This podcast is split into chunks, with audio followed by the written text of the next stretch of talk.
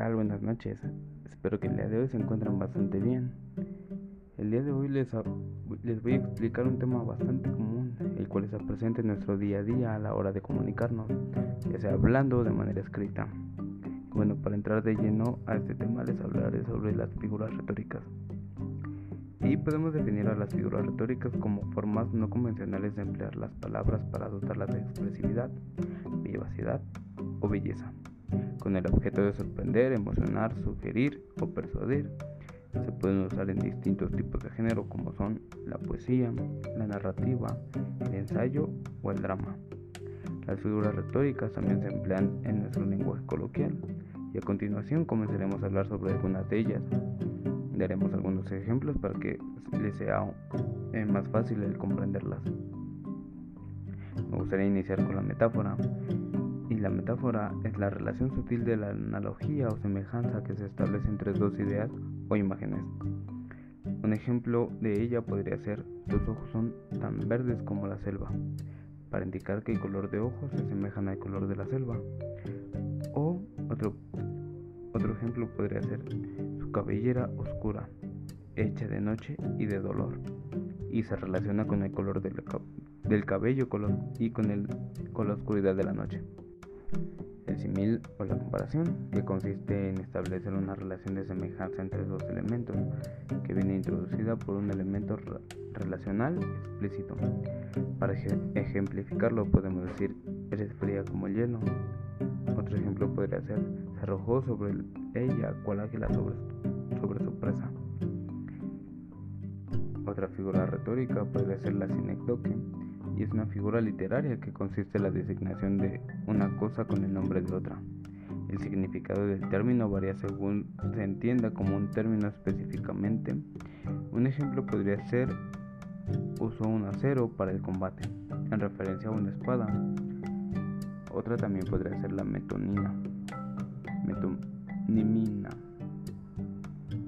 consiste en designar una cosa con el nombre de otra la cual tiene una, relación de presencia o cercanía. Como por ejemplo podemos decir los jóvenes juraron lealtad a la patria para indicar que se le juró lealtad al país. Por otra parte también tenemos la anáfora que consiste en la repetición rítmica de determinados sonidos o palabras al principio de un verso o de una frase. Un ejemplo de ella podría ser, aquí todo se sabe, aquí no hay secretos. También tenemos la prosopopeya o la personificación, y este es el procedimiento retórico que consiste en atribuir, cualidades propias de un ser racional o animado a, un, a otro inanimado. Esto sucede cuando decimos, el sol me está abrazando desde el cielo. También contamos con la hipérbole, y tiene lugar cuando se aumenta o disminuye de manera exagerada un aspecto o característica de una cosa.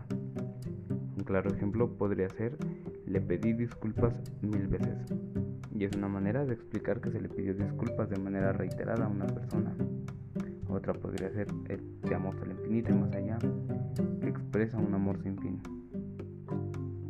También tenemos el epíteto, y es el adjetivo que se emplea para atribuirle cualidades al sustantivo que acompaña que la acompaña. Un ejemplo podría ser la dulce espera para indicar que la espera de saber algo aún no ha acabado, o la tierna alegría para referirse que un sentimiento es tierno. Otro podría ser el rudo camino, que se refiere a un difícil camino. También tenemos la alegoría, y es un procedimiento retórico complejo en el cual por medio de un conjunto de asociaciones metafóricas se construye un concepto o una idea más amplia. Un muy buen ejemplo podría ser el mito de Hércules, y es una alegoría sobre la fuerza o el esfuerzo heroico. También tenemos el hiperbatón, y es una figura literaria en la que se altera el orden convencional de las palabras por razones expresivas, o en el caso de la poesía para ajustarlo a la métrica, el ritmo o la ritmo de una frase. Un ejemplo para que nos pueda quedar un poco más claro es, si no mal recuerdo, para referirse a si no recuerdo mal. También tenemos la ironía, que, se, que da a entender una cosa expresando lo opuesto a lo que en realidad se quiere decir o se piensa. podemos encontrarla en el siguiente ejemplo. Qué buen cantante eres. Pero se refiere a alguien que pues no sabe cantar. Esto lo podemos encontrar normalmente en el sarcasmo. También tenemos la paradoja, implica el uso de expresiones, ideas, conceptos o frases en las cuales hay una supuesta contradicción que en realidad tiene la interpretación de enfatizar, o darle un nuevo sentido a aquello de lo que se habla. Un ejemplo donde se puede encontrar es una frase muy famosa que todos hemos oído. Solo sé que no sé nada. También tenemos la onomatopeya y es la representación escrita de un sonido como clic, crack, plaf, puff, etc. Y es una manera de, vocalizar los sonidos que pueden generar ciertos objetos o animales. Un ejemplo que podemos encontrar es al apretar el plástico sonó crack, indicando que lo había roto. También tenemos el pleonasmo y se produce una redundancia al emplear vocablos que podrán resultar innecesarios para entender el sentido completo de una frase, por lo general con la finalidad de intensificar su significado. El pleonasmo es muy común de encontrar cuando hablamos con una persona. Un ejemplo podría ser te vi con mis propios ojos, que hace énfasis a que, se vio con sus, a que lo vio con sus ojos. Bueno, estas son unas cuantas de las muchas figuras retóricas que existen y las cuales sabemos que están presentes, pero muchas veces no sabemos que, las, que estamos siendo partícipes al usarlas. También sabemos que no son todas las que podemos encontrar, pero sin duda son algunas que se utilizan muy frecuentemente en, nuestro lenguaje. Espero que con mi ayuda les sea un poco más fácil el poder identificar cada una de las figuras cuando les sea necesario y para que ya no pasen desapercibidas. Que tengan excelente noche y muchas gracias.